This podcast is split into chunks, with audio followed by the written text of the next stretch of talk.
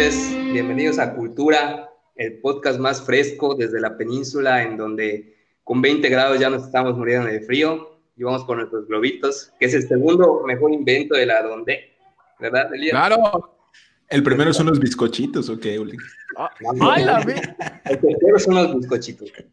El primero es el frío, efectivamente. Pues gracias.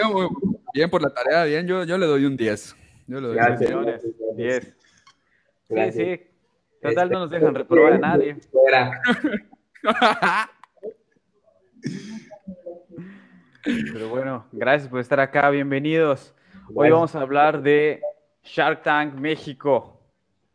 Espero que hayan visto los capítulos, yo también vi algunos, ¿no?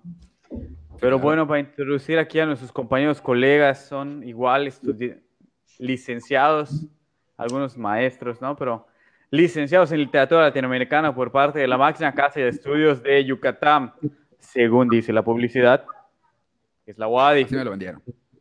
Así nos lo vendió. Nos tocó compartir espacios, compartir pasillos. Yo también compartí salones, compartí docentes con ellos.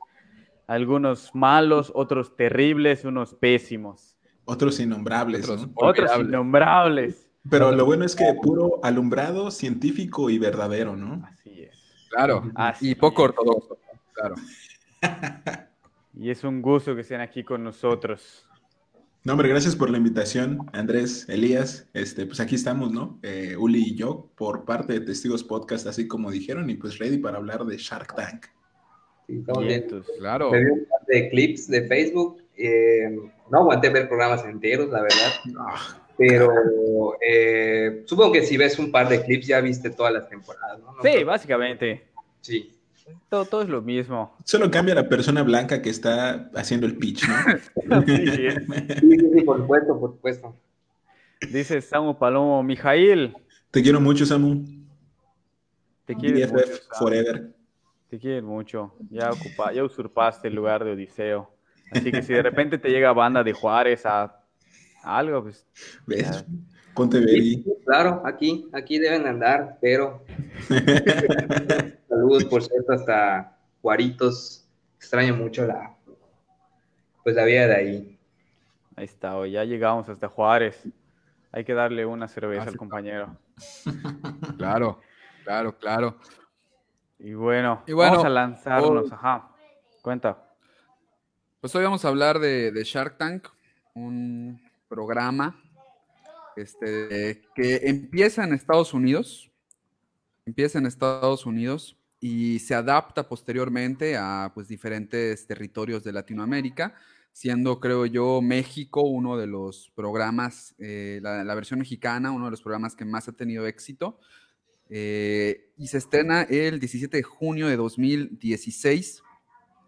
La premisa, la premisa básicamente es cinco implacables magnates, escuchen eso, cinco implacables magnates apuestan por la idea o el producto que tenga más potencial para triunfar en el mercado. Tenemos que el programa actualmente tiene cinco temporadas, 93 episodios y bueno, eh, a lo largo de- del programa han rotado los, los jueces, o sea, los cinco implacables magnates, pero pues los nombres que, que más suenan han sido eh, eh, el Rodrigo, el Arturo Elías Ayub, el Carlos Bremer y la, ¿cómo se llama? La Patricia Armendrari. No, no, te confundiste, Eh. güey. Ese, ese creo que es el Shark Tank turco, ¿no? claro, o sea, Del Líbano, por favor, del Líbano. Del Líbano, ¿no? O sea, ese- No, no, por, no. lo- por los nombres, no, no, creí. confirmo, que así es, sí es el mexicano, ¿no? O Ah. sea, parece que no. Pero bueno, eh, también han participado Ana Victoria García Álvarez, Andrea Amaú, Luis Harvey, Mauricio Hoyos y, como no, el poderosísimo magnate Emanuel. eh, ¿Quién más? El, el dueño de, de OmniLife, Y el ya fallecido Jorge Vergara. Jorge Vergara. el ya conocido Jorge Vergara. Y. ¿Cómo se llama este? Marcus, me parece, que es los, también de los, de, los, de los recurrentes y que, bueno, han sido parte de la, de la rotación. Entonces, bueno, este es nuestro, nuestro, nuestro, nuestro Rose, ¿no? Nuestra, nuestra plantilla y sobre eso, pues vamos a hablar hoy. Eh, yo digo que podemos compartir algunas impresiones. Eh, Ulises, eh, Oyok, ¿qué han notado en este programa? ¿qué, ¿Cuáles son sus impresiones? A ver, sabes, primero quiero, quiero hacer como algunos apuntes para saber cómo, o para dar un poco de contexto de las personas que se encargan de juzgar con su brazo lleno de dinero quiénes sí pueden y quiénes pueden acceder, ¿no? Sí, por ejemplo, este, em, haciendo un poco de la tarea para, este, para esta transmisión, supe que en los eh, originales, en los tiburones originales en Estados Unidos estaba Mark Cuban, que también es dueño de eh, los Dallas Mavericks de la NBA. Y recuerdo haberlo visto una vez recientemente, después de que lo habían multado, de que habían multado al equipo. No recuerdo muy bien por qué, fue el año pasado. Creo que había, no recuerdo, no es importante, pero Cuban había salido al siguiente partido a la cancha, básicamente del equipo del que es dueño, con una camiseta que tenía en una de las mangas tres comas. Y eh, los analistas del, partido estaban diciendo que esas tres comas eh, son características de las personas multimillonarias, básicamente, ¿no? Que ese es lo que son el, es el número de comas que hay en su cuenta de banco, ¿no? Entonces, eh, no simplemente podía pagar eh, la multa, claramente, sino que podía además burlarse de que no le había afectado, ¿no?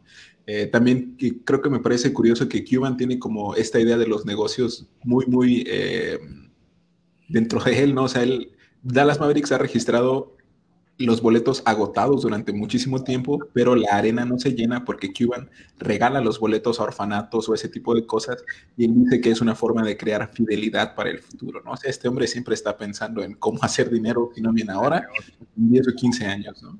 Eh, entonces, digamos que... algo así. Y también tenemos, por ejemplo, Elías mencionaba a Bremer, no sé si recuerdan ustedes el copelazo cuello de Shen Yegon, el chino al que le encontraron 205 millones de dólares en efectivo en su casa. Bueno, pues Carlos ah, Brenner fue la persona que compró su casa cuando la pusieron en subasta el año pasado. Y ese es uno de los jueces que tenemos en Shark Tank México, ¿no? Entonces ahí como dando un poquito de contexto más o menos. Pura, pura gente implacable, claro que sí. Pura fichita. ¿no? Pura representación de, lo que queremos ver. Amigo Ulises, ¿qué te parece a ti? Sí, de hecho, igual eh, estuve viendo pues algún, algunos datos ¿no? de, de, los, de los tiburones y este Rodrigo Herrera, si no me equivoco, el, que, bueno, el, este chico guapo que está en el panel de, los tiburones, es dueño de Genoma.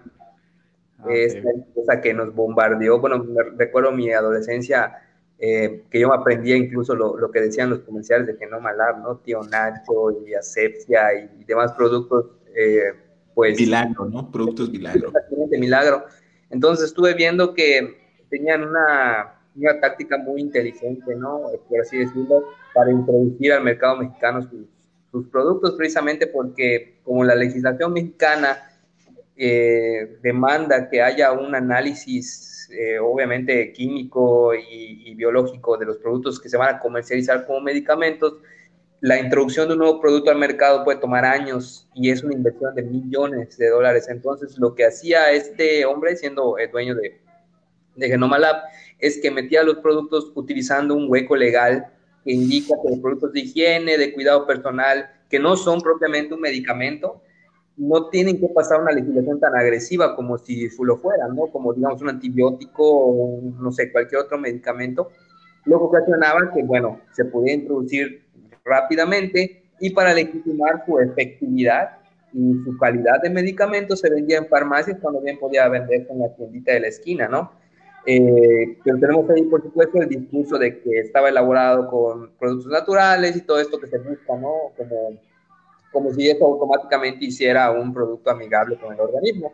Y bueno, de ahí la, la enorme cantidad de productos que estrenaban eh, comerciales, ¿no? Yo recuerdo que en horario estelar, mientras veía algún programa que me gustaba, ¿no? De la tele, había comerciales tras comerciales tras comerciales que no malaba una cosa impresionante. Entonces ahorita yo eh, caigo en la cuenta por qué era tan fácil para él promocionar ese tipo de productos, ¿no? Y recuerdo que iba el, tío Nacho, el champú este que evita quedar pelón, e inmediatamente después el M para mejorar tu desempeño sexual, ¿no? Eh, para, Eh, Están bombardeando, Andrés. ¿eh?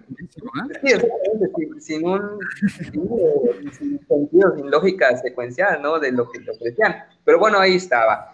Eh, y en realidad, pues aprovecharse de un hueco legal, mencionaba eh, una de las que nos está viendo, las personas que nos están viendo, esta cuestión de que se ofendieron. Yo vi ese capítulo, de hecho, cuando la chica ofreció, de hecho se llamaba Homework Dealer, su, su, este, su propuesta.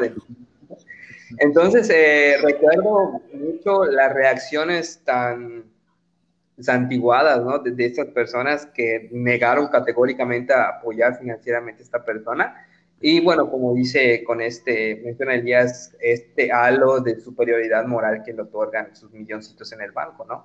De igual manera recuerdo un capítulo bastante bochornoso en el que rechazaron a un, a un emprendedor por estar tatuado, porque dijeron que no, no va con ellos los tatuajes, que no congenian con eso, que está muy bonito y todo, pero no le van a apoyar precisamente porque, bueno, está tatuado el chico, ¿no? Y bueno, de esa calaña son tiburones, ¿no? A mí se me hizo súper incómodo y de hecho totalmente sin fundamento en su juicio. Pero bueno, ellos, como mencionaban, son los, los que están investidos con esta capacidad de elegir quién es bueno y quién no. Son los que se levantan temprano, ¿no? Sí, claro. claro, claro. Y, por otro lado tenemos a Elías Ayub. Este, sí, desde el nombre, sabes que es un cabrón. Desde ahí ya. Que es nuero, si no me equivoco, nuero de. de Yerno, papi, devuelve tu título. Yerno, ya. En ventanilla, por favor. Yerno del poderosísimo Carlos Slim. Eh, del 10 veces heroico Carlos Slim. Y bueno, eh, deambulando por los memes, eh, ahí, encontré uno muy bueno. Que este, pusieron así como una captura de un live, de un Facebook Live de ellos y un comentario que dice, Arturo, arregla el internet de Telmex en vez de hacer negocios.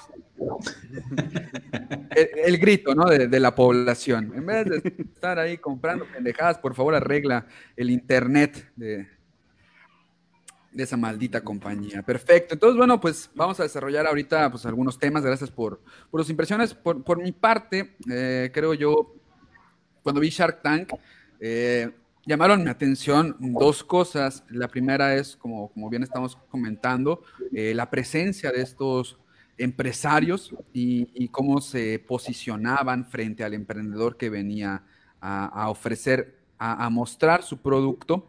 Y, esta, vamos a ver, como estas posiciones de poder que se manifestaban dentro del programa.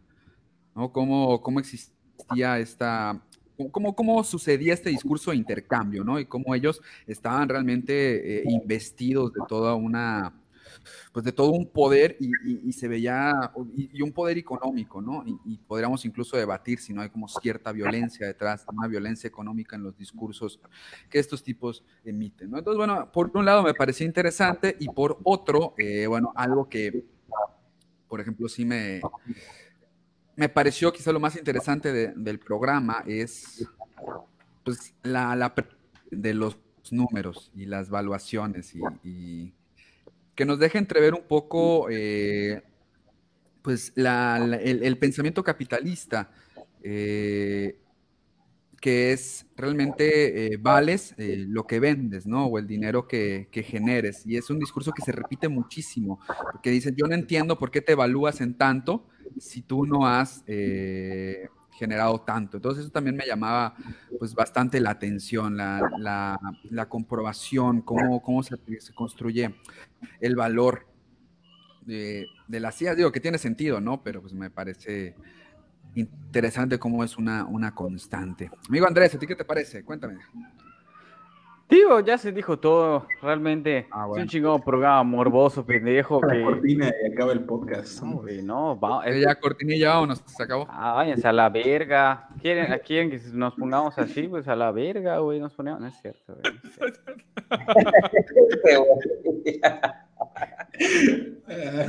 Triguereo rápido, disculpen. Ustedes, ustedes disculpen. Elías sabrá qué pueden hacer con esa disculpa. Pero pues a fin de cuentas, no, realmente Shark Tank es uno de esos chingados programas morbosos, pendejos, que la gente ve nada más para, para precisamente tirar a su hijo de puta veneno y decir, sí, yo igual lo hubiera rechazado, pues es un pendejo, weón. Y para que el papá semi-empresario le diga, ves Samuelito, pues tienes que levantar temprano y ir al golf, pendejo, para que no se como ese idiota. Es la verga, güey, o sea, ese tipo... de los 18 hoyos, cabrón. Sí, güey, sí, Es es- ¿eh? Claro. Está cabrón, güey. Pobre, pobrecito, no, se pasan de verga con él. No mames, güey, imagínate. Se va a decirle a las 5 de la mañana, güey, tiene que ir al americano, tiene que ir al golf, cabrón. No mames, hoy lo tiene que ir a ver a la Marianita para comprar todas las cosas que necesita. Está cabrón, güey. La tarjeta se desgasta, no mames, güey. No puedo imaginar tanto. Ese fosfo, fosfo no es gratis, ¿no? Ey, Claro. exactamente. Sí, sí, ¿sabes? y su doctorado de no sé qué verga tampoco le salió gratis. O sea, tiene que, tiene que chambearle, güey. Hay esfuerzo ahí, hay esfuerzo de, Pero de bueno. medio. Digo, a mí lo que me interesa más saber sobre esas pendejadas es la primera pregunta que tenemos aquí, ¿no? ¿Qué es emprender o ser empresario o emprendedor para los tiburones? ¿Ustedes qué dicen? Odiseo, Ulises, ¿cómo está su nombre? Pues yo Odiseo, creo que sí, para que vean que leo mucho, que sé muchos nombres raros. Eh, pues yo creo que el, el discurso del, em- del ser emprendedor en realidad no está mal por sí mismo, ¿no? Porque es innegable que pues se necesita una cierta iniciativa para pues constantemente estar haciendo cosas nuevas, ¿no? Sin embargo, no creo que sea la panacea que nos han estado tratando de, pues, de hacer creer, ¿no? Desde que comenzó. Y en realidad no hay un, eh, una definición como tal o, eh, no lo sé, un verdadero apoyo a la gente que emprende, ¿no? Porque siempre ha habido emprendedores. Aquí a la vuelta de mi casa hay una panadería que es maravillosa, ¿no? Y bueno, en su momento lo fueron, emprendieron un negocio que afortunadamente les ha ido bien y pues la relación calidad-precio de, de su producto, ¿no? Sin embargo, creo que está eh, tal vez malentendido, sobre todo en algunos sectores de la población, ¿no? Y esto lo vemos con la sátira que a mí me gusta mucho, de este Javi Noble, de la película Nosotros los Nobles. Es el emprendedor llevado a, a la sátira total, ¿no? Un negocio sin pies ni cabeza que simplemente pues funciona porque el chico en cuestión tiene el capital para poder estar con ensayo y error prácticamente toda su vida, ¿no? No quiere decir esto que lo que proponga o los negocios que ponga funcionen. Entonces yo creo que ahorita está visto como una aspiración máxima a ser emprendedor por todo el discurso que nos han estado vendiendo, ¿no? Y yo repito, no es que esté mal por sí mismo, sino eh, yo creo que empieza a perjudicar más allá de ayudar cuando caemos en esos estereotipos, ¿no? De que solamente hay una manera de emprender, este famosísimo levántate temprano, eh, hay que chingarle más, eh, decía Andrés a otras ocasiones, ¿no? El, el, el, camión de polígono a las 5 de la mañana está lleno de millonarios, ¿no? Que se llevan años levantándose temprano, años yendo a jalar hasta las 10 de la noche y no más, no. Entonces no es culpa suya, sino de este discurso que se ha construido en torno a la figura, ¿no? Y a cómo debe ser algo. Y si no entras en ese rango, en ese grupillo, pues no eres un emprendedor, ¿no? No puedes hacerlo. Entonces yo creo que por allá va, ¿no? Más que eh, el discurso que está construido en torno a la figura del emprendedor, pues es lo que ha errado, ¿no? O lo que ha confundido, por así decirlo. Y bueno, ser empresario yo creo que ya es cuando tienes el poder como de, de estar del otro lado, ¿no? De ser el magnánimo que suelta millones en un proyecto que según su criterio y según su visión del mundo podría eventualmente funcionar, no sin antes hacerse con una importante y significativa tajada de dicho, de dicho proyecto, ¿no? Porque por supuesto no van a regalar ese dinero, sino que van a obtener un beneficio a cambio de eso.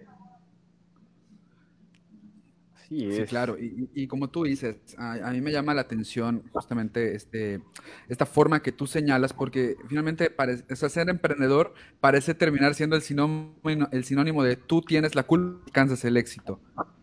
O sea, emprendedor ha sido una, una, una, palabra que se ha usado para individualizar y responsabilizar al sujeto por sus decisiones y cómo esto lo va a llevar al éxito o al fracaso, lo cual me parece pues, un poco pues, tenebroso ¿no? en, ese, en ese sentido. Eh, le recordamos aquí al auditorio que, eh, bueno, eh, más que tratar nosotros de estar haciendo un análisis en torno a definiciones y conceptos eh, exactos o extraídos de libros, estamos analizando la narrativa de los mismos episodios, es decir, los, significados y conceptos que se van construyendo dentro del discurso de, que sueltan cada uno de los implicados en el programa. Entonces, bueno, atrévanse a participar también con nosotros. Eh, para dar un poco de, para, para, dar sentido a esto que estamos eh, tratando de interpretar. Amigo Coyoc, ¿qué es emprender o ser empresario para los tiburones? Creo que el, final de la pregunta es clave, ¿no? Para los tiburones, eh, ser emprendedor me parece que es como aspirar a, precisamente tiene que ver con lo que hablas del individualismo, ¿no? Con eh, aspirar a superarte, lo que sea que eso quiere decir, ¿no? No basta con tener una buena idea. Creo que la narrativa del programa algunas veces hace que ciertas ideas se vean bien o mal, de acuerdo a lo que dicen eh, precisamente los tiburones, pero quizá muy probablemente fuera de ese contexto y sin escuchar todo lo que dicen eh, los tiburones, podría parecernos incluso una mejor idea de lo que es. Entonces muchas veces no es suficiente con tener una buena idea, sino que incluso tienes que convencer a las demás personas que sí tienen el capital de que lo que tú tienes es una buena idea, ¿no? Como dice eh, el Ulises, creo que fuera de eso, hay como conocemos a muchísima gente que ha emprendido, ¿no? Creo que eh, compartimos salones de clase, al menos Ulises y yo. Creo que ustedes algunas también, con, por ejemplo, con, con Carolina, ¿no? Que se me viene a la mente ahora. y, así es. Pienso que ah, también es una forma de precarización a final de cuentas, ¿no? Muchas veces eh, las personas que emprenden no es porque, ay, sí, chinga ahí, este, no tengo dinero ni nada, ni nada, solo tengo tiempo libre, pues voy a ponerme a hacer esta cosa, no voy a ponerme a hacer pan para venderlo, voy a ponerme a hacer libretos o cualquier otra cosa, ¿no? Sino más bien eh, es la misma necesidad de la precariedad laboral, de los trabajos establecidos, eh, la que orilla a estas personas, ¿no? A, comenzar este tipo de proyectos y que creo que muchas veces también... Mm, no, lo, no los tomamos en serio, ¿no? Como, ay, sí, hace esto en su tiempo libre, ¿no? Pero pues también puede ser una forma de vida y un trabajo de verdad, ¿no? Suena un poco chistoso, pero eh, puede ser un trabajo real, ¿no? Y una forma, una forma de vida. Pero creo que también coincide un poco con lo que dice el buen Odiseo, ¿no? Que está muy permeada nuestra perspectiva de la palabra eh, emprendedor, emprendedurismo y todo este tipo de campo semántico con ese aspiracionismo, ¿no? Con el aspirar a hacer algo, ¿no? Creo que eh, incluso cuando daba clases en una escuela aquí en, en Mérida, conocía compañeros que tenían un negocio personal, ¿no? Que eran profesores, profesoras a medio tiempo y que tenían su propio, pues, emprendedurismo, no sé cómo llamarlo, pero tenían un negocio aparte, ¿no? Entonces, eh, es eso lo que realmente esas personas querían hacer, ¿no? Ya sea como con su propio lugar de diseño o otros más eran, hacían panes, ¿no? O ese tipo de cosas.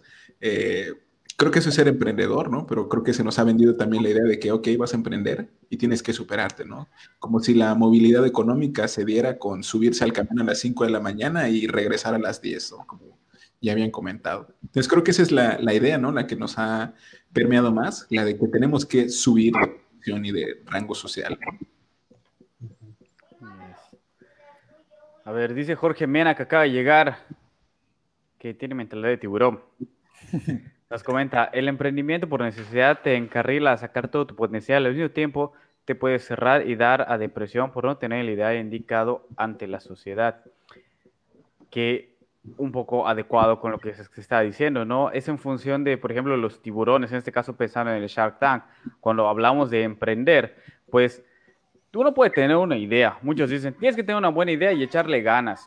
Sí, oh, puta, a huevo, ¿no? Yo puedo levantarme todos los días, como dicen, hago lo que tenga que hacer desde temprano, si voy a hacer libretas, si voy a vender comida, voy a la central de abasto, si me digo todo el día hacer eso, pero aún así no me alcanza, o sea, no es lo mismo porque dependo de algo, ¿no? O sea, yo tengo que darle a este tiburón el, el, pues la, la, visión de que mi idea es buena, de que mi idea es original, de que mi idea va a sacar adelante, ¿no?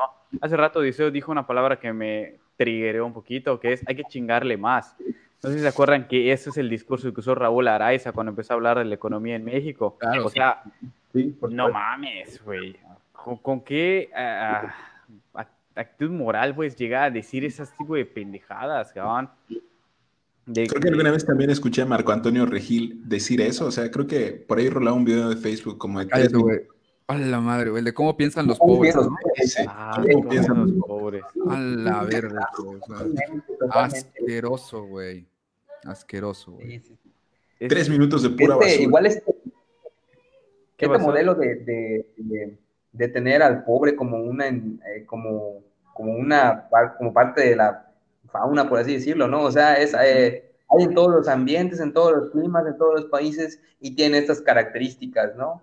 Son Claro. huevones, este, se la pasan quejándose de todo.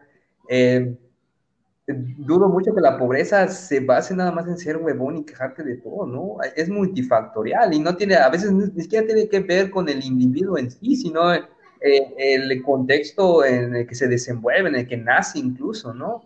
Este mito de la movilidad eh, romántico de que un morrillo, una morrilla que, crecen, este, bueno, nacen pobres, en, en condición de pobreza, y con base en su inteligencia, con base en su trabajo duro, logra eventualmente hacerse millonario o millonaria, ¿no? Como lo que sucede en Malcolm.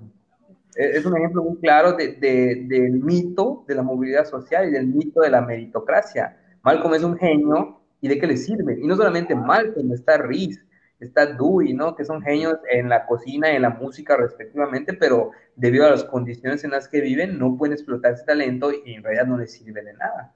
¿no? Entonces, este, no, no creo que haya una fórmula mágica para salir de la pobreza o para volverte rico, que es lo que se supone que sí existe y que gracias a eso tenemos programas como los son Shark Tank y otro tipo de libros y otro contenido, ¿no? Que, que se anuncia como la solución a la vida de alguien. Eh, Bueno, cada quien, ¿no? Pero habría que analizar eh, en qué se sustentan todos esos materiales que dicen ser la solución. Sí, güey. A- ahorita igual, hace rato mencionaste Nosotros los Nobles, pero pensé también en otra película, no sé si ya la vieron, la de Mis Reyes contra Godines. No, no. No, no, la he visto. He tratado de los trailers.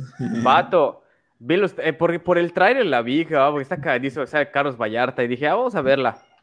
Pero no mames, güey, o sea, se trata de un vato que pues se muere y el hijo del dueño llega a trabajar, el socio le, pone, le dice que tiene que meterle huevos, que la puta madre, y está el otro vato que estaba trabajando desde los 18 años en la empresa y a él le tocaba subir, pero en que llega pues el hijo, empieza una competencia de la verga, y luego está la hermana del hijo, que es la, la princesa, por así, la heredera, pero como que no la toman en cuenta por ser mujer y que la verga.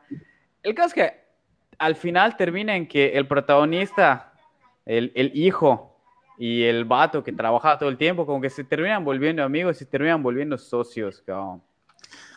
Pero también se vuelve socio a partir de que el que estaba trabajando se casa con la hermana del vato, ¿no? O sea, volvemos a lo mismo, güey. O sea, no sirvió por un pito la trama. O sea, creo que estaban presentando a Elías Ayub, cabrón. Así a la verga, güey. Seguro Creo que ahí, un chingo de libretas, ¿no? a huevo. Ahí dices, verga, cabrón. Dice Taka, para los tiburones, de lo poco que he visto es que la idea del que venga debe ser rentable para ellos y que esas personas cedan a sus peticiones, porque después hay una negociación del porcentaje de las ganancias, hay una manipulación terrible. Sí. Eso que dice Taka nos lleva a lo que sigue, ¿no? O sea, ¿quiénes son los tiburones? ¿Qué es lo que hace el tiburón? ¿Cuál es su función ahí? Coyoc, Eh, ¿Sabes? Estaba pensando un poco como en este güey, en Carlos Bremer, que me había llamado muchísimo la atención. Creo que, no sé si por Karsten o algo, Karsten o algo así, tengo como esa imagen del, literalmente del cerdo capitalista, ¿no? Claro, así, sí, ¿no? y Dedos llenos de anillos, güey. pues la mayoría de la información que hay sobre Bremer es así romantizada, ¿no? Es, abrió su primera cuenta de ahorro a los 10 años y comenzó a venderles calculadoras a los empresarios de Monterrey a los 12 años. Entonces, seguramente sí se levantaba temprano para abrir su cuenta, ¿no? O algo por el estilo. Pues resulta que su papá le vendía uniformes a todas las líneas menores de béisbol de Monterrey. O sea, ¿Cómo se hizo con esos contratos o cómo logró hacer eso? Quién sabe, ¿no? Pero cuando Bremer llegó a los 10 años, muy probablemente su papá ya tenía un capital, ya había algo establecido. Habíamos hablado también eh, brevemente de Vergara, que también viene una familia de empresarios, que él con el paso del tiempo se hizo con OmniLife, luego comprar las chivas. Eh, Entonces, vamos viendo por ahí, ¿no? Lo que decías eh, también tú, Andrés, de Elías Ayub, ¿no? De cómo eh, sí vendía libretas y reinvertía y todo, hasta que se casó con la hija de Carlos Slim, ¿no? Eh, más allá de eso, pues, ¿qué más, no? Ese es um, una forma, el programa creo yo es una forma de perpetuar esto también, ¿no? El Elías mencionaba la violencia económica. Justamente estaba viendo hoy un episodio en el que están dos personas ofreciendo unos zapatos que son hechos de sargazo y de plástico. Eh, y se los acaban, o sea, se los comen, o sea, les dicen muchísimas cosas, que los diseños son muy feos, em, independientemente de que sean o no sean feos y de lo subjetivo, ¿no? La forma en la que se los dicen así como, uy, sí, afortunadamente tú los diseñas y no sé qué, como ese tipo de cosas, tratando de humillarlos. Y al final, cuando salen, muchísimas gracias por su tiempo o sea, voy, me humillas, eh, me maltratas y al final de cuentas te tengo que dar las gracias. hay mucha humillación, güey, mucha burla. Eso, eso me llama mucho, mucho la atención. Y fíjate que, bueno, uno puede decir que hacen cuatro estudiantes de literatura hablando de esto, ¿no? Aparte de porque les gusta opinar, eh, yo creo que eh, justamente ahorita que agarramos sobre eh, la idea de quiénes son los tiburones, no podemos dejar de, de señalar, como tú dices, el discurso literario que hay detrás de cada historia. Es decir, cada historia es una ficción bien elaborada con la que se presenta la vida. Es cierto, claro. En la que se perpetúan estos mitos del capitalismo, estos mitos del neoliberalismo, del esfuerzo, del yo estoy aquí y en el que se niega toda la esfera de privilegio. Es decir, es una historia, es un cuento bien contado en el cual se segmenta lo que necesitamos que se segmente para poder venderme yo a mí mismo, para funcionar como este ejemplo a seguir. Para, para, pero si tú le escarbas y si tú si hacemos las, las investigaciones, que son súper sencillas de hacer, o sea, tan sencillo como seguir el árbol genealógico, ahí ves que la historia ya no tiene tanto sentido. Hay ves que, o sea, eh, como cualquier texto literario, o sea, solo necesita ser creído.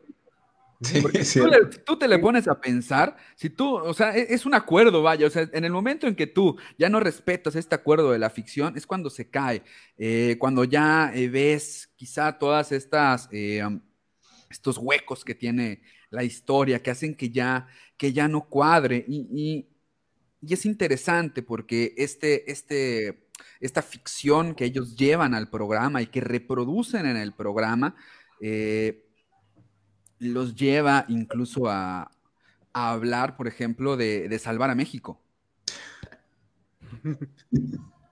Qué vergüenza. O sea, eh, de verdad, o sea, eh, ellos se ven, o sea, o, se, se deja entrever en el discurso que están apoyando a México, que están haciendo que México crezca, que están, no sé, o sea, que está eh, que están haciendo algo bueno por el país, ¿no? Que volvemos a ver, o sea, acciones individualizadas que, que, que cargan consigo este, vengo yo a salvar, y, siendo ellos representantes del mercado, representantes de, la iniciativa privada, pues sí, eh, creo yo, eh, rozan de paso otro de, otro de los grandes cimientos del neoliberalismo, que es la reducción del Estado. Y, ¿sabes?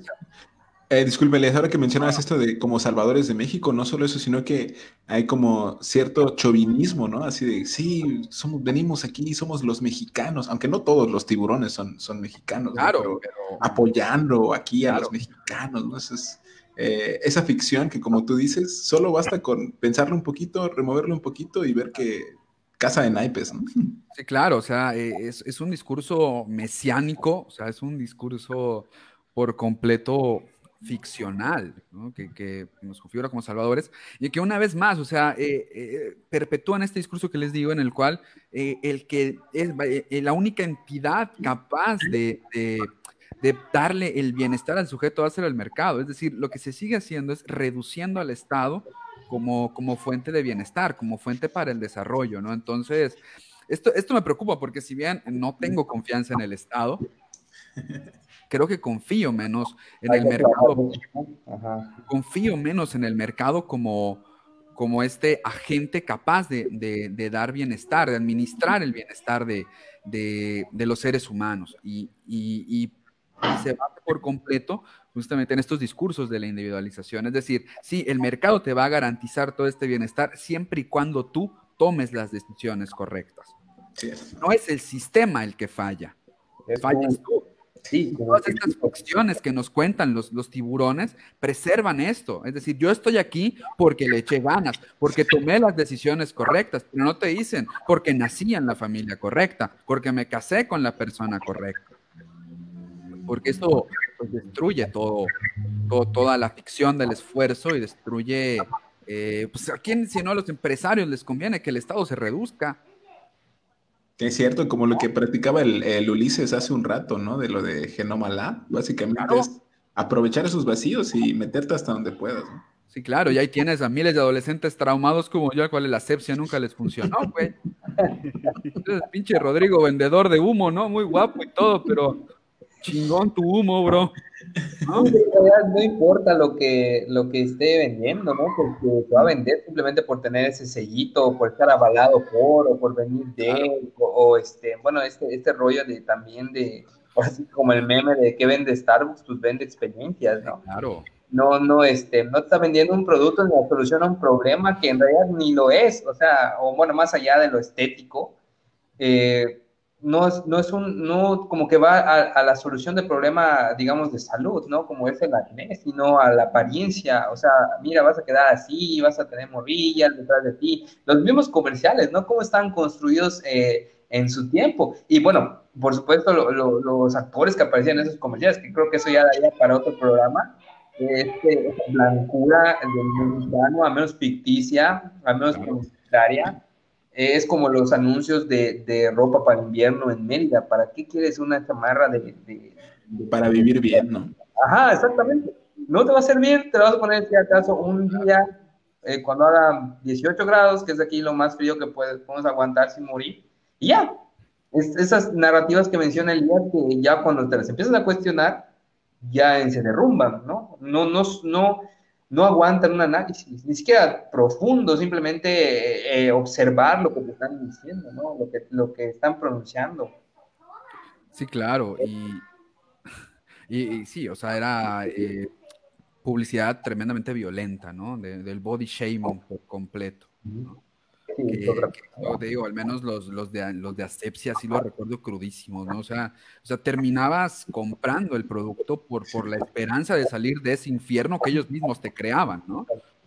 Sí. o sea, aquí, dice, aquí dice Marta algo muy interesante. Dice, una perversión del concepto de emprendedurismo es, por ejemplo, capacitar y prestarle dinero a un equipo de alumnos de secundaria para que se entrenen y compren uniformes y balones y para que se inscriban en una liga de fútbol, pero en donde juegan con equipos de jugadores profesionales, en donde además la cancha no está pareja y el árbitro y las reglas están a favor del contrario. yo creo que eso es también una de las cuestiones que tiene el emprendedurismo detrás.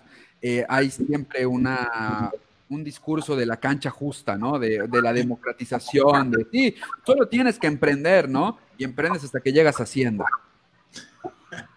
Y emprendes hasta que quieres formalizar el negocio. ¿no? Que, ¿sabes? Eh, hace rato, no recuerdo quién hablaba un poco sobre la, violencia económica y creo que con, esta pandemia también hemos visto cómo muchos eh, pues emprendedores se quedaron en el medio, ¿no? Que no son ni grandes empresas y no podían sostener sus negocios, pero tampoco eran tan pequeños como para recibir apoyos por parte del gobierno, ¿no? Entonces, muchas de esas empresas que no sabemos qué tanto potencial tuvieron o tenían, simplemente ya no están, ¿no? ya, fue. Sí, se fueron.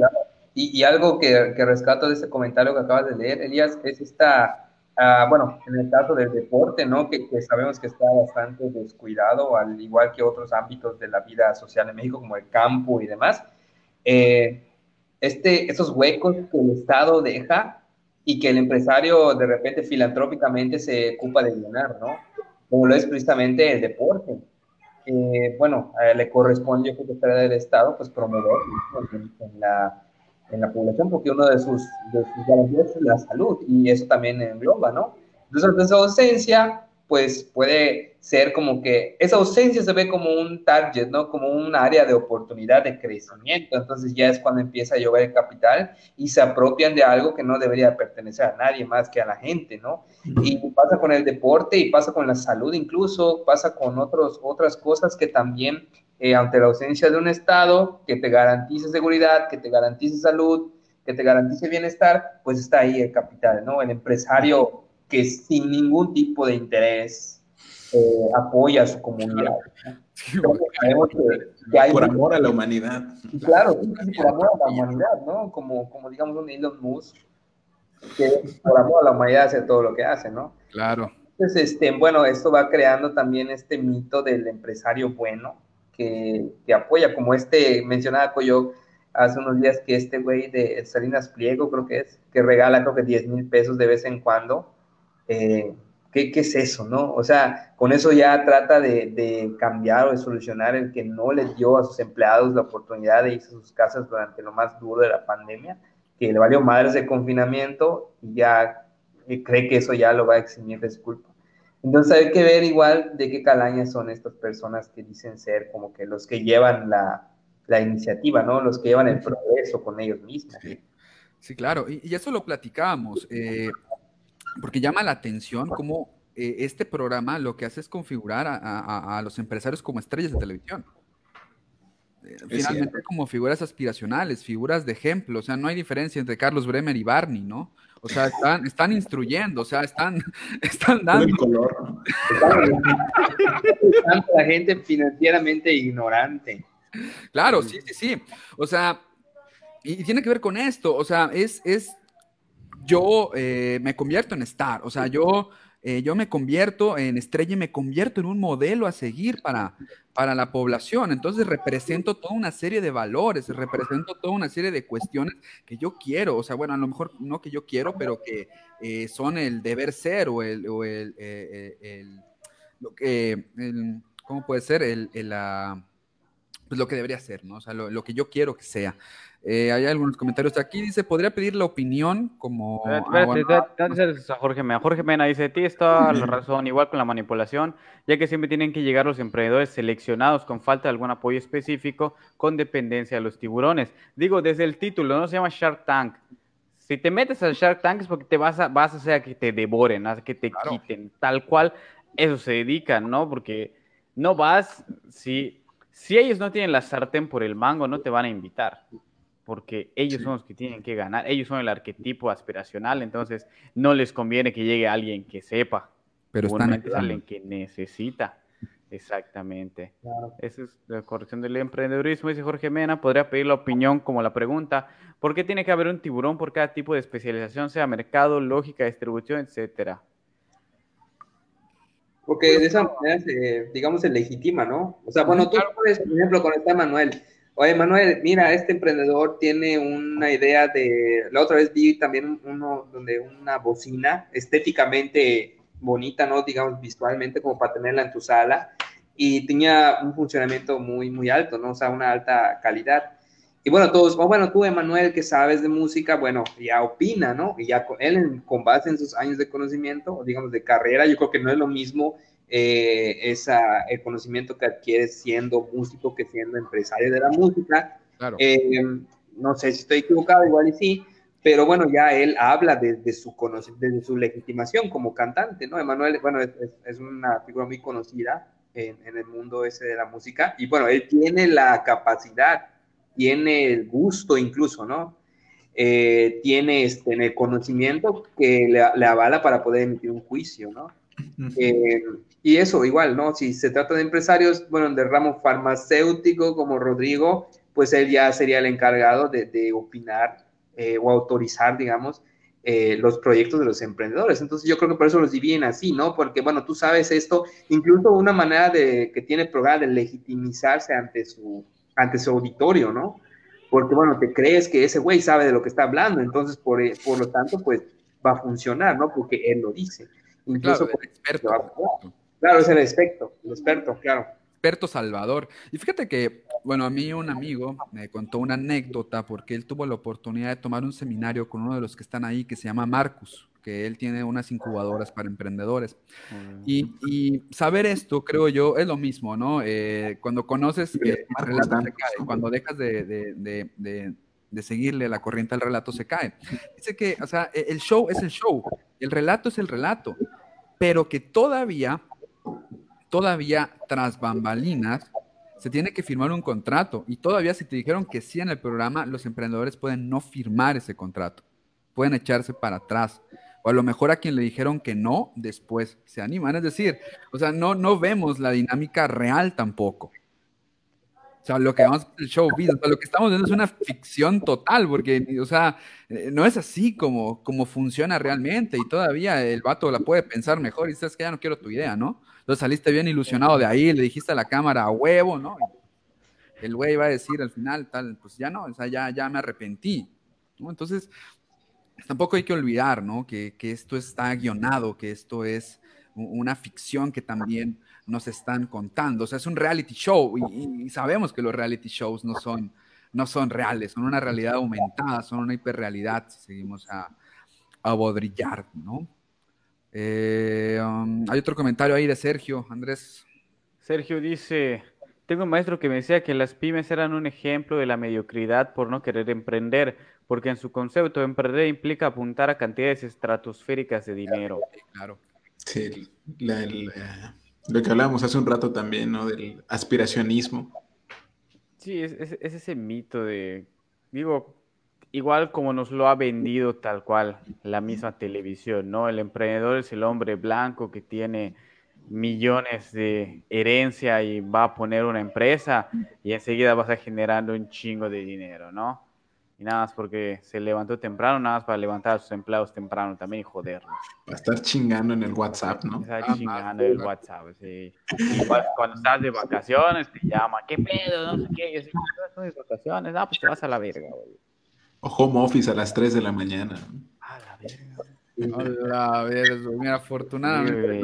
Sí, yo también puedo decirlo. Conozco, conozco casos de personas que estuvieron eh, haciendo home office y era, oye, pero pues estás en tu casa, ¿no? O sea, ahí aprovecha a ganarte un dinerito extra y que no sé qué. No. no mames.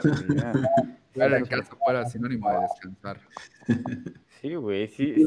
bueno, tu casa era el único reducto en el que podías ser tú mismo, ¿no? Y ahorita ya te trajiste tu trabajo, tu intimidad, tu espacio cotidiano, entonces yo creo que es estresante. Incluso puede que más que ir a un trabajo convencional, ¿no? Porque ahí sabes que tienes un horario, lo chicos, madre, dejo todo eso tirado y mañana a las 8 me rifo, ¿no? Porque ya en horario laboral, lo que sea después, net. Pero pues está duro igual, ¿no? Sí, porque se vuelve invasivo. Digo, no sé si hace rato lo vieron, pero en la cámara atrás estaba pasando mi hijo. Y estaba pasando, gateando, para que no lo vieran. Pero, o sea, da risa de una u otra forma. Pero imagínate la, la sensación que podría sentir él, ¿no? De pensar de que no puede estar en su casa tal cual, porque una gente, unas personas desconocidas lo están viendo, ¿no? Y por ejemplo, yo ahorita pues estoy en ropa interior porque ustedes no están viendo la parte de abajo. Pero que, que, él quiera pasar en ropa interior y tenga el pudor de que no mames, allá ni en mi casa puedo sentirme bien. O pensar que a la hora que estemos jugando, puta, va a sonar el teléfono de mi papá porque le van a pedir que vaya a trabajar y se conecte en ese momento. claro. o sea, nos han enseñado que eso es trabajar, la explotación. Es una pinche mamada, güey. Y todo eso es lo que perpetúa el puto Shark Tank, ajá. Y que deberías de sentirte afortunado porque eso que tú tienes, hay 100 personas que aceptarían hasta la mitad, ¿no? Sí, eh, güey. sí, es y dar las gracias, ¿no? Tienes que decir gracias. Pensar en todo eso. Eh, bueno, eso ya es cuestión de, del mundillo laboral, ¿no? Que siempre he estado. En el primer trabajo que tuve mm, era igual, ¿no? Y estoy hablando de hace 15 años. Entonces, este, no han cambiado mucho las cosas en ese aspecto. Oye, ¿sabes? Volviendo un poco sobre la, lo que hablábamos de la, de la ficción y cómo se acepta ese pacto cuando estamos viendo este tipo de, o que estamos consumiendo estos contenidos, estaba recordando uno de los eh, episodios, no recuerdo quién era la, la persona em, que estaba juzgando el pitch, pero dijo algo así como, este pitch me parece más como para que se lo presentaras a tu papá. Es como, ah, órale, ¿no? Ya, no, todo, ¿no? O sea, tú lo puedes hacer y tu papá te va a dar el dinero, ¿no? Pero pues mi papá no tiene esos millones. pues sí, si tuviera mi jefe esa feria, ¿para qué chingados andaría aquí? Ah, no mames. Sí, dime, Elías, adelante. Eh, hay una, lo que platicamos, es la, la cuestión actitudinal, o sea, es una de las cosas de, de, este discurso del tiburón, porque, o sea, te digo, termina de, alimentar todavía más una ficción cuando ellos dicen, no me gustó tu producto, pero me gustaste tú. No me gustó tu producto, pero tienes actitud. Toma mis millones, güey. O sea, eh, o sea, es nada más, o sea, seguir alimentando la aspiración, el sueño, el mito. O sea, es este, este, este cielo, ¿no? Em, empresarial de, decir, o sea, o sea, se me hace, se me hace horrible, güey. O sea, porque eh, podemos pasar todos estos mitos, todas estas ficciones a, nuestra propia visión de mundo y, e irnos decepcionados de nosotros mismos, que yo creo que es uno de los, de los principales riesgos también de, este programa, ¿no? E, el, éxito personal también como una forma de medirte a ti mismo, como una forma de, de, validar tu, valor como persona y, y sobre todo también en, un tema, bueno, que, que, Andrés y yo hemos desarrollado mucho, la, productividad, ¿no? El ser productivo, el hacer algo y, y, bueno, todo esto que va impactando mucho en, nuestras subjetividades y que, bueno, nos lleva, por ejemplo, a este libro que es muy bueno, no lo he podido conseguir en físico, pero que se llama La Japicracia, ¿no? Que estudia esta apatía total que existe en, las sociedades de trabajo, siendo, bueno, los fines de semana, este momento de, de esparcimiento, ¿no? Pero bueno, va también un poco ahí, cómo impacta también en, en nosotros. Hay unos comentarios ahí. Es el de Roger, ¿quién lo quiere leer? Hay uno arriba, hay uno arriba, hay uno arriba, hay uno arriba. No, güey, ah, sí, ahí está. Dice ah. Patricia, ¿alguien lo quiere leer? ¿Puedo leer? Claro, claro. ¿Cuál? Perdón, Andrés. Eh, esos comerciales se basan en una forma de mercado que era promover el aspecto aspiracional. Crearon un necesite que es una no necesidad básica que puede ser satisfecha por el producto. Ahora el marketing se basa en otras cosas. Ahí la falla del programa sigue promocionando el modelo.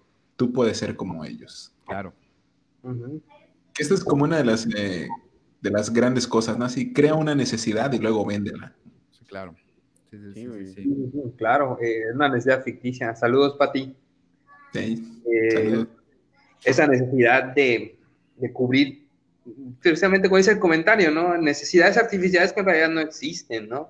Yo creo que uno de los ejemplos más eh, ideales de esto es, bueno, no sé si podemos decir nombres de marcas, pero me voy a arriesgar. Ah, Apple, ¿no? Por ejemplo, que, bueno, es cada vez eh, más caros, son cada vez más caros sus productos y luego te venden soluciones que ellos mismos quitan como, ¿no? O sea, eh, esos AirPods creo que se llaman, los que ya no traen cablecito, te venden un cablecito aparte para que no se te pierdan, ¿no? Sí, güey.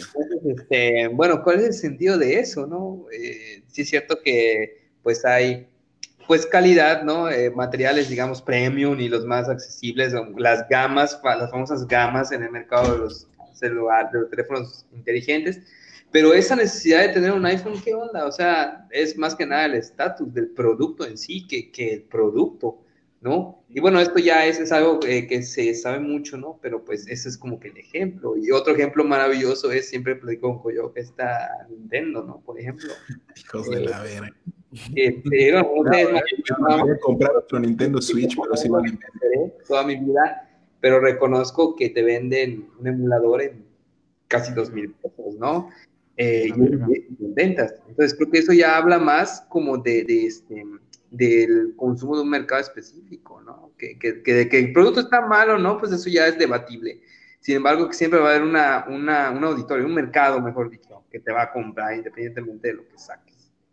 Oye, Uli, y sabes, ahora que mencionábamos un poco sobre lo de, o que mencionas un poco lo de las marcas, creo que también eh, se involucra un poco de algo que se promueve, por ejemplo, en, Shark Tank, ¿no? Que es este capitalismo verde para salvar al planeta. Ah, claro, sí. Eh, productos reciclados o que haya compromiso con el medio ambiente y ya ahí se involucra eh, algo más, ¿no? Como quizá pensábamos, más bien pensamos un poco con la superioridad moral y creo que podría irse por ahí, ¿no? Y particularmente ahora que mencionabas a Apple, pues Apple me parece que ahora sus teléfonos vienen sin cargador y sin audífonos, ¿no? Porque eh, socialmente responsables, ¿no? Redujimos en tantos millones, ¿no? Y nuestras compus te las vendemos hechas de aluminio reciclado, ¿no? O sea, no solo te estoy vendiendo basura, sino que te la estoy vendiendo a estratosférico, ¿no? A la vez, este discurso de ahorita de lo verde, que bueno, está tan, es tan necesario, ¿no? Yo no niego su, su, valor, porque sí nos va a llevar la chingada, ¿no? El COVID apenas es el inicio de todo eh, este futuro distópico que nos espera. Eh, pero yo creo que también es como que un sector de mercado que no se ha explotado y que apenas está descubriéndose por el gran capital, ¿no? Y no tarda también en explotarse como tal. Y, y bueno, creo que capitalismo y, verde, o sea, amigable con el medio ambiente, son como que antagónicos, ¿no? En su propia concepción. Eh, que, sí que, sí hay maneras, pues que las hay, pero eso implicaría, eh, digamos, renovar toda una infraestructura que costaría muchísimo, ¿no? Cambiar el modelo de producción. Sí, o sea, disminuir la producción. Activismo, ¿no? Claro, entonces... El oro, güey, eh, es la base, ¿no? Por supuesto. Y bueno, estos países de, como les llaman, famosísimo primer mundo, que presumen de no generar desechos y que aprovechar los recursos de manera más óptima, pero bueno, utilizan países de Asia y de África e incluso América Latina como basurero, ¿no? Por supuesto, porque... Lo dijo Roger. Ya lo dijo Roger. El mundo puede hacer lo que quiera. Mi factura en el patio del vecino y el mío va a estar bien limpio, ¿no? Es prácticamente lo mismo, pero a escala mundial, ¿no? Sí, pero si su primer ministro o primer ministro está guapo o guapa, pues no hay pedo. Y es buen pedo y saluda. puta. Ahora por los inmigrantes, ¿no? Acá. Sí. Una Qué tragedia, ¿no? Sí, sí, sí.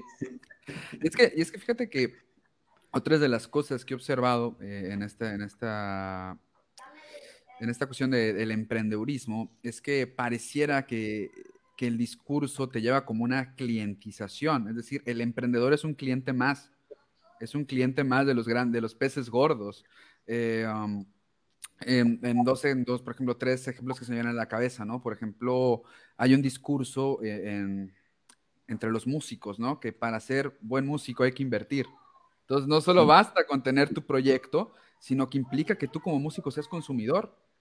O sea, finalmente pareciera que tú, eh, cuando eres músico, eh, eres un consumidor más viviendo la experiencia que te están vendiendo otras cuestiones alrededor, ¿no? O sea, tienes que comprar tu instrumento, invertir en grabación, eh, no sé, toda una serie de cosas que te terminan haciendo a ti pagando y muchas veces no recibiendo nada a cambio, más que el aplauso o un, o un cubo de chelas. o también, por ejemplo, en OmniLife, ¿no? Que es, ah, sí, eh, tienes que comprarnos nuestros productos y a partir de ahí, para vender nuestros productos, y entonces queda en tu responsabilidad eh, llevarlo a cabo, ¿no? O sea, queda en tu responsabilidad el éxito. Entonces a mí me llama la atención también esto del emprendedor como cliente de empresas ya establecidas a las que le compras, ¿no? Por ejemplo, los emprendedores que dicen, ah, pues voy a vender galletas, ¿no? O sea, ese vender galletas es comprar masa, es gastar gas. O sea, er-, eres cliente, eres un consumidor más que está comprando los, los productos de otros. Entonces también me parece también que hay una cuestión ahí pues, tenebrosa, ¿no? De, del tienes que invertir, del tienes que gastar dinero, del tienes que, vivir. Es que, ah, yo creo que podría resumirlo en eso. Emprendedor, creo yo, hoy en día se transforma en una experiencia de vida más. Que compras y que compras en el mercado también, ¿no? Consumiendo productos que te llevan a ti. Entonces, bueno, también llama la atención esta, esta cuestión. Creo que nos saltamos el comentario de, de Galia, me parece. Pero dice Roger, jaja, recuerdo un vato que estaba tomado, todo emocionado por vender desodorante para bocas, en juego bucal. para bocas. Dice, soy Galia. O que el jefe te pide ponerte la camiseta como pretexto para que trabajes dos horas más, que no te va a pagar, porque te regala la gran oportunidad de hacer home office. te amo, Galia. De, explotarnos. Dice Coyo que te ama. Sí, te amo. Yo, yo ah, no, diré nada, entonces. No, no, me meto. No, es que, ¿sabes? Platicábamos hace un rato sobre el, el home office, ¿no? O sea, cómo... Eh, pues estás en tu casa, tienes que chambear, ¿no? Como si no existiera esa división entre eh, tiempo libre, ¿no? Lo que decía Elías un poco del, eh, te llevas el trabajo a casa y ya valió Kiwi, ¿no? Ya no hay ninguna división. Ya ahí te, mueres. Y está terrible igual, hasta para cuando, lo que me caga cuando de repente nos junta con el director. Ah, yo así me pongo en las chingadas reuniones, pero yo es con el director, ponte camisa, y como que, ah, está bien. En mi casa me va a decir cómo me voy a vestir, ¿no? Claro, a la verga, güey. Eh, próximo voy a llegar tatuada. La cara, No, güey. por eso me trata. Ese acá, ¿no? La Mara.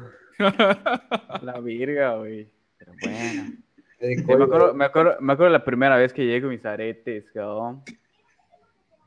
Y se chivió el vato. Pero eso se queda viendo así nada más. No te dice ni verga, ¿no? Pero aquí ya te está mentado la madre.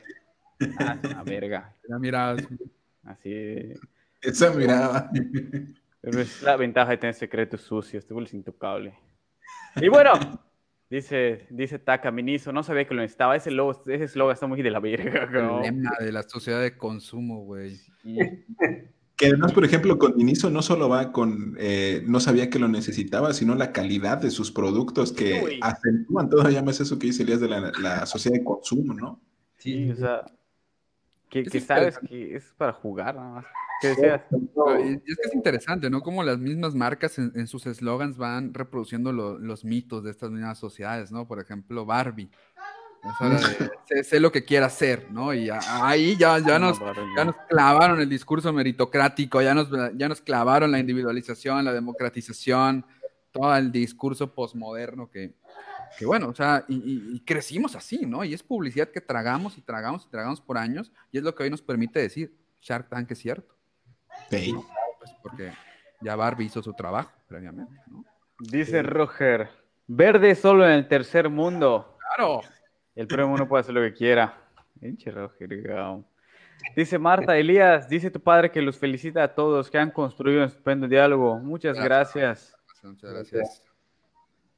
Dice Jorge Mena, me gustó como comentó Odiseo sobre los iPods en los cuales fue comodidad no tener cable, pero te vuelve una necesidad de tener cable para no perderlos. Sí. El capitalismo no pierde, No, güey, verga, para nada. Creo que, creo que los iPhone igual de repente no podías conectar tus, tus los audífonos que te venían, no los podías conectar, sino que necesitas un adaptador especial. O sea, tú comprabas el teléfono, te venía con unos audífonos, pero no con el puto adaptador. A la verga, esas son ganas de De joder, güey. Estaba pensando en, eh, digo, y no es menos, no es este, obviamente nada más porque son buenas personas o no sé qué, pero está encaminándose todo hacia estandarizar los puertos USB tipo C, ¿no? Entonces las MacBook traen tipo C y las Huawei también traen ahora un puerto USB tipo A y uno tipo C nada más, ¿no? Y te dan un adaptador, Huawei te da el adaptador gratis, pero pues tampoco es como, oye, somos buenas personas, ¿no? O sea, es una forma de seguir haciendo dinero, ¿no? Es una, sigue siendo una compañía china que produce productos a niveles estratosféricos. Sí, güey. O sea que o sea, to- toda esa producción en masa es Bueno. bueno. desperdicio de lo verde se va al carajo, cabrón. O sea, vale por un pito. Sí, güey. Yo algunas llega a pensar que la mejor publicidad de Coca-Cola, güey, son todas las botellas vacías que ves tiradas en la calle, güey, generando contaminación, güey. O sea, Coca-Cola hace años debió haber- pudo haber dejado de pagar publicidad, güey, porque la veías por todos lados, cabrón. Sí, a mí me encantaba su publicidad, güey. Me sigue gustando, la verdad. Es que es muy buena, güey, pero pues sí nos clavaron muchas cosas que hoy en día nos hace decir Shark Tank, es cierto, güey. El oso polar de tu la verga. Diabético. No, yo, yo me yo esperaba la pinche diciembre para ver esos comerciales en la Es tele. que la neta estaban chidos, güey. Y como niño, pues los quieres ver, sí, chingón, claro. cabrón, pero pues ya creces y dices, verga. Ahí te das cuenta cómo Eso, funciona la maquinaria, ¿no, güey? Sí, Sí, güey. es la Matrix, ¿no? Por eso se estudia ciencias sociales, güey, se, se ve la Sí, Matrix. güey. Ah, no, Por pero.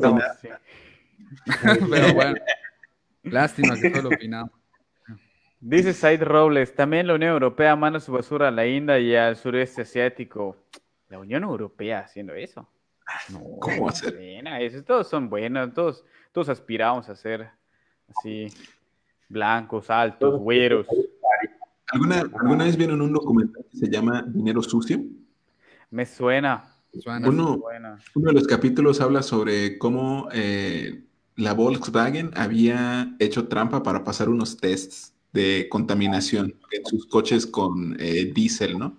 Y lo que, o sea, a final de cuentas, los estados no imponían ninguna multa a ya sea a la Volkswagen o a la Renault o a lo que ustedes quisieran, porque decían así, bueno, yo en Francia le pongo una multa a la Volkswagen y entonces a la Renault en Alemania le va a ir de la chingada, ¿no? Entonces mejor hacemos como que sí y como que sí pasaron y todo, ¿no? Pero ya nos dimos cuenta que no. Entonces necesitamos unas segundas pruebas y Volkswagen en vez de solucionar su problema, diseñó un mecanismo para que los coches pudieran pasar la segunda prueba contaminando por igual. ¿no? Entonces, eh, ahí está la Unión Europea, ¿no?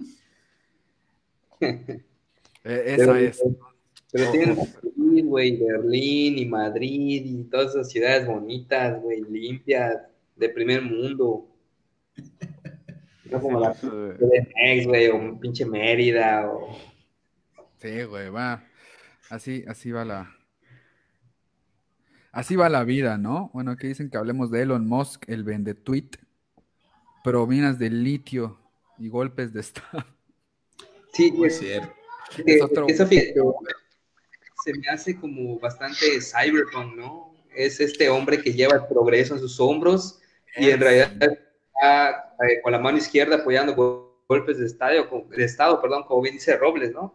Y esta, la explotación del litio, eh, que bueno, es, sabemos que siempre ha habido esta depredación de los recursos naturales de los países en vías de desarrollo, eh, y es inevitable, ¿no? tratar de escudarse como si fuera una justificación el avance de la humanidad, ¿no? A la devastación del medio ambiente que también dependemos de él. Entonces yo pensaría que dependemos más de eso que de la tecnología o de la ciencia, ¿no? Que al fin y al cabo es un discurso también.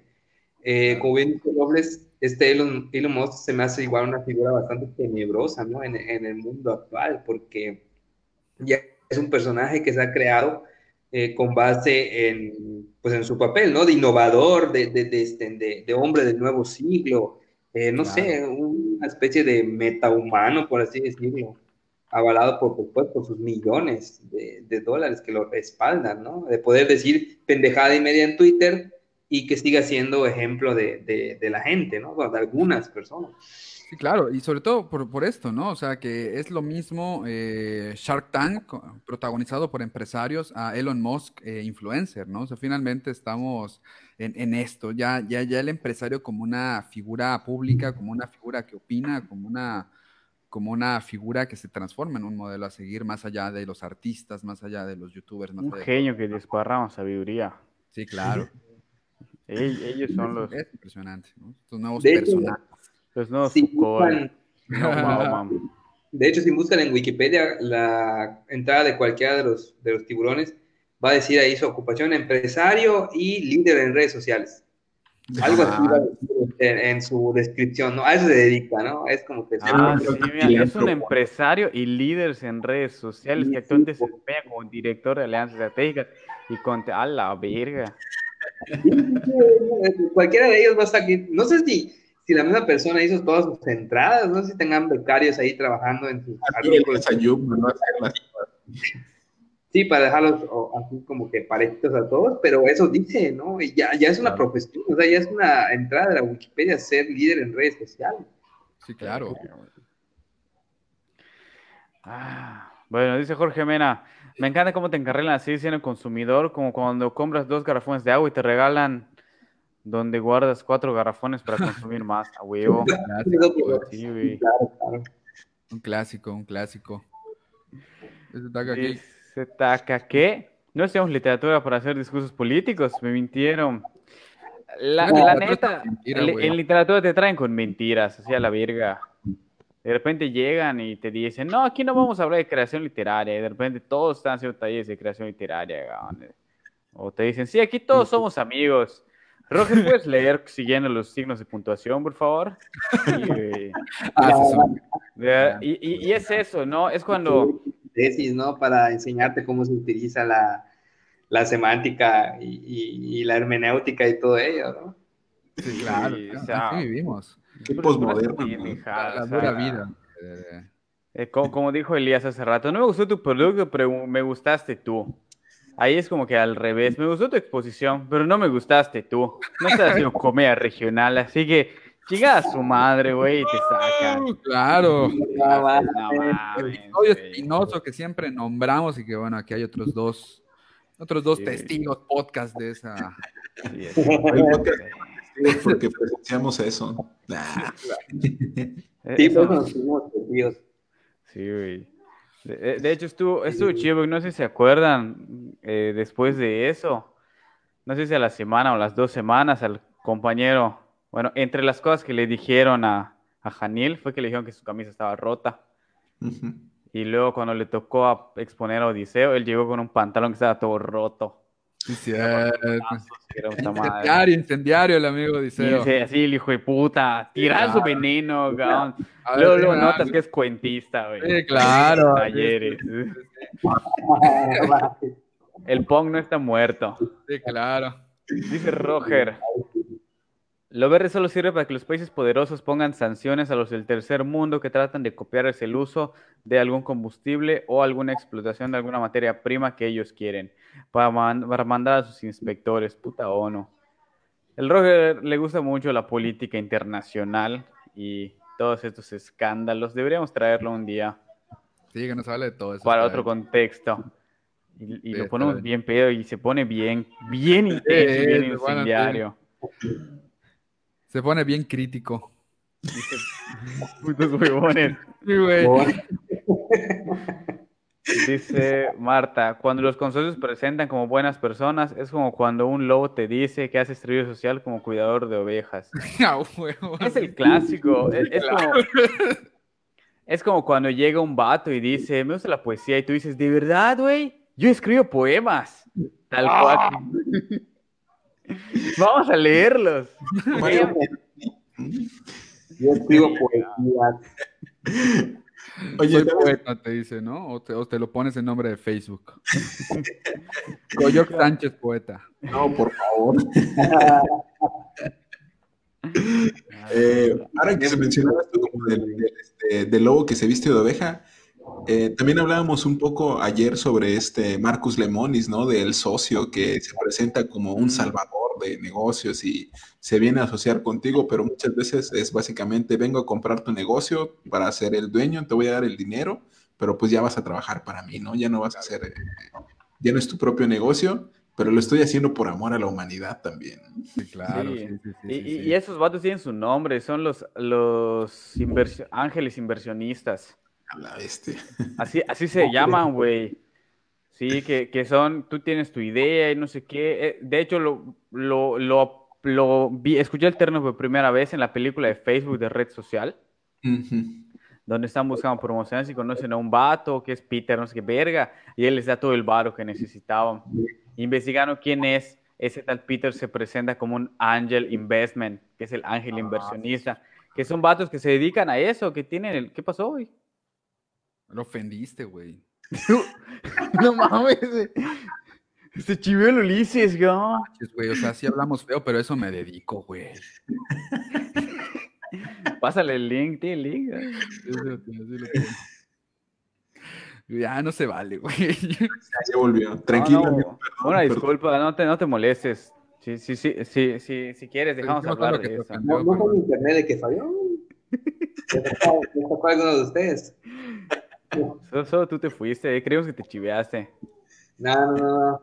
Una disculpa, es que el internet de, No de. Carlos no sirve. Ah, a ver, ahí está, ahí está Yup, ya nos está mandando así Sí, interrupción. Ah, ya nos estás censurando, el hijo de está, puta. Ya, está. ya. Ya le llegó, ya le llegó. Un saludo, carnal.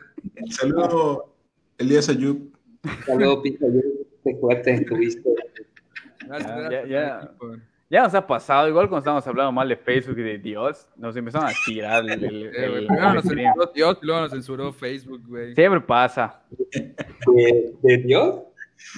Sí, Una vez estábamos tirándole mierda a Diosito y de repente empezó a fallar la transmisión así bien cabrón, güey. pero así súper raro porque no, era creo que era la primera vez que nos pasaba algo así. Ni Se siquiera enojó. fue en el home office, o sea, estábamos los dos juntos, antes era prepandemia y se, se botó a la verga esa madre. Eso ya, pues le bajamos un poquito, ¿no? Sí, sí, cuidado eso, Pudimos haber pasado de lanza. Sí, sí, sí. Entendimos que la mierda no se le tira a Diosito, solo a Jesús. A él le vale verga que lo maten, que lo crucifiquen. Eh, eh, vamos a, vamos a, a caernos. Dice, Dice Roger, ve, cuando tenga poder, hay que portarlo. Dice Roger, güey, saludos. Saludos, saludos. Bueno, vamos a terminar, que ya nos pasemos. Última pregunta. ¿Qué se aspira a ser? ¿Emprendedor o tiburón? Tiburón siempre, ¿no? Sí, claro. Esa es la idea. Y se comienza siendo emprendedor, ¿no? Es como que eh, los niveles a los que hay que llegar para ya poder ser el tiburón, que es la, máxima aspiración de, una persona, ¿no? Bueno, al menos eso, eso es lo que nos han vendido. Sí, claro. ¿sabes? Eh, lo que platicábamos de esa perpetuación del ciclo, ¿no? O sea, sí parece que tú emprendiste y que tu buena idea te hizo luego ser eh, millonario o lo que sea, pero lo único fue que estabas en esa posición de poder ir a pedirle dinero a alguien, teniendo una buena o una mala idea, y esa persona decidió que podía darte el dinero, ¿no? Y no importa qué más pase, ya estás... De, así es, de tener esa autoridad moral, ¿no? Sí, claro. Y, fíjense, por ejemplo, aquí leyendo eh, en internet las opiniones del programa, creo que hay, dos opiniones que expresan un poquito todo lo que hemos estado hablando, ¿no? Dice, este espectáculo está increíble y muy útil para todas esas personas emprendedoras que quieren lanzar sus innovadoras ideas en el mercado. Lo felicito por ese programa. Yo un día estaré con los tiburones proponiéndoles mi proyecto. Saludos y hasta pronto. Por un lado, aquí tenemos lo aspiracional, ¿no? El yo voy a estar ahí, el yo quiero estar ahí. Eh, y sobre todo eh, pensando en la utilidad del programa. Es decir, eh, eh, incluso suena un poco contradictorio, o sea, porque es un show pero se está tomando como educativo, se está tomando como algo que es útil, como algo que encierra, que encierra verdad, pues legitimando todo el relato. Ya que hay otra opinión que dice es un buen programa y todos los tiburones son buena onda, mira, qué interesante. Me gusta cómo se negocian a los futuros emprendedores. Felicitaciones, se aprende mucho viendo este programa. Abrazos de corazón para Shark Tank México, sigan apoyando a México. Entonces vean esta, en este comentario, pues esta recepción que se tiene en el programa, que es un poco lo que hemos estado hablando. Qué bonito, ¿no? Qué, qué inocente. Sí, Mi vida. Dice Luis que tiene un producto chingón. Pásalo y se promociona. Aquí estamos los cuates, güey. Oye, pero tiene que ser un poema o un cuento, porque pues así También, güey. Todo, todo aquí. Ah, y si quieren, armamos un taller, nos leen su cuento. Y aquí, cual tiburón, sí va o no va a, efecto Antabú. Sí, va a mínima editorial. Oye, no, hubo el pinch con Elías Ayub, te imaginas, sería un hit poemínima editorial, ¿no? Sí, güey, imagínate, ¿no? ¿Qué vendes? Poemas. Dale, güey. No, déjate de poemas, güey. Ese güey llega a publicar un librillo con frases motivacionales. No, y se güey. O una agenda con sus frases en cada mes, ¿no? No, no sé. te asombres que ya firmó contrato con Planeta. Sí. Dice, cinco palabras. Cafetería con carrera de hámster. Me gusta la idea, ojalá tuvieran unos millones para poder financiar. claro, ¿no? Hamsters. Así mero. Mis amigos son Yo lo apoyo, o sea, hace, su cafetería y nos manda un café a todos, se le promociona, no hay pedo. Ya lo pasó con Ricotti Postes, así que se puede. Ah, ¿y para, ¿y para qué le vamos a pagar, no? Si con la publicidad que le vamos a hacer ya. Es, güey, eso ya tiene. Y que agradezca que le, que le estamos permitiendo, pues. Un poco como testigos podcast, ¿no? Que estamos apoyando Sí, güey, así, así, pasa, es el, es, así, así se crea el arte, ¿no? es como cuando ya son inventados a, las 12 de la noche y te piden una pizza y unos chescos, ¿no? Y ya estás feliz ahí. Otras